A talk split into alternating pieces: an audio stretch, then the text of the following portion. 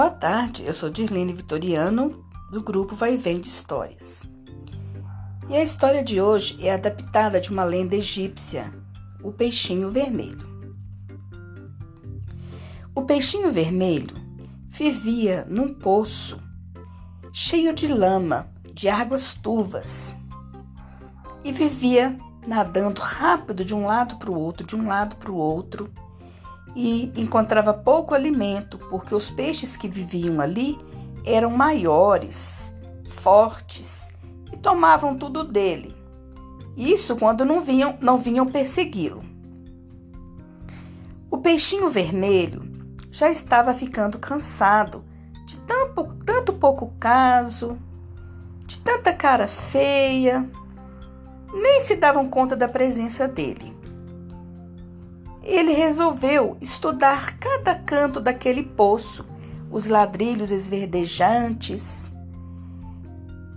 cada cantinho, cada buraquinho, cada pedrinha, e procurou conhecer bem o ambiente. Não é que, passaram alguns dias, ele descobriu uma grade por onde a água passava, mas a grade era, era muito estreitinha. E ele queria saber onde aquela água ia, que caminhos levava. A sua curiosidade foi tanta que ele resolveu ficar uns dias sem comer, ficar mais magrinho, que já era tão pequenino, para passar num daqueles buraquinhos da grade. E ele conseguiu. Foi nadando, nadando, ágil, bem rápido, foi passando por uns canais, por uns canais Chegou num rio e lá ele viu várias plantas diferentes, vários peixes diferentes e foi ficando muito entusiasmado com as suas descobertas. E muito nadou, muito nadou, até que conseguiu chegar no mar. E quantas espécies diferentes, quanto alimento, quanta beleza! As águas já eram mais claras Havia lugar para todo mundo, alimento para todo mundo. E os peixes começaram a cumprimentá-lo, faziam questão de sua companhia, faziam questão de sua presença. E descobriu uns peixinhos pequenininhos como ele, vermelhinhos, miudinhos como ele. Viu até baleia. Ficou encantado. Animais diferentes. Podia-se ver o céu como era azul, o sol de longe avistava as cidades, avistava os navios, e por ali ele ficou bastante tempo. Chegou a pensar: olha, eu devia avisar os meus amigos, eu vivi tanto tempo com eles, eu podia contar que aqui é uma maravilha, que isso é um paraíso. Tem esse palácio de corais e um cantinho para poder morar. Eu vou voltar e vou contar para eles e procurou a ajuda de um peixe sábio, um peixe mais velho, que disse a ele: Não vai não, lá é muito longe, tem um lamaçal muito grande, é perigoso. Mesmo assim, ele não desistiu. Refez aquele caminho todo de volta, ligeirinho, ligeirinho, passou novamente pela grade e foi encontrar os seus amigos. Coitado. Nem ligaram porque ele chegou ali, ele achou que ele ia receber até uma festa.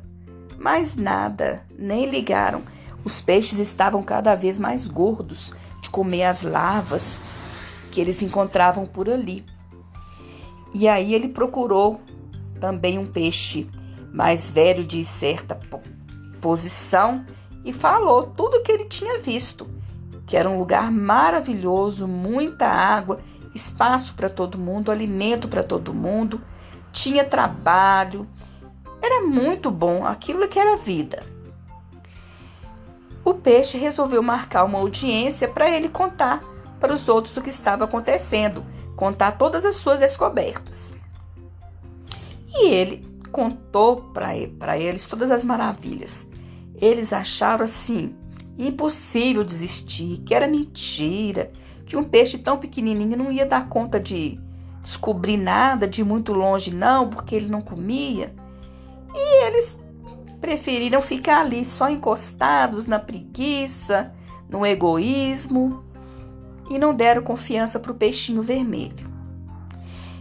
Ele abaixou a cabeça e resolveu voltar.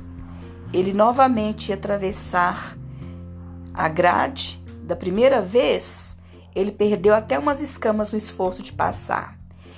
Ele ia pelos canais, ia nadar, nadar, atingir os rios e chegar novamente no mar. E assim foi. Encontrou os novos amigos, resolveu que estudaria mais, que conheceria mais coisas, estava tendo uma vida farta, sem excessos, mas com muitos amigos. Até que um dia, o peixe sábio, o peixe mais velho, chegou para ele e disse: Olha, peixinho vermelho, teve uma seca. Lá foi virando um lamaçal, um lamaçal e secou tudo. Não tem mais nenhum ser vivo naquele poço. Foi bom que você voltou, mas os seus amigos não teve jeito.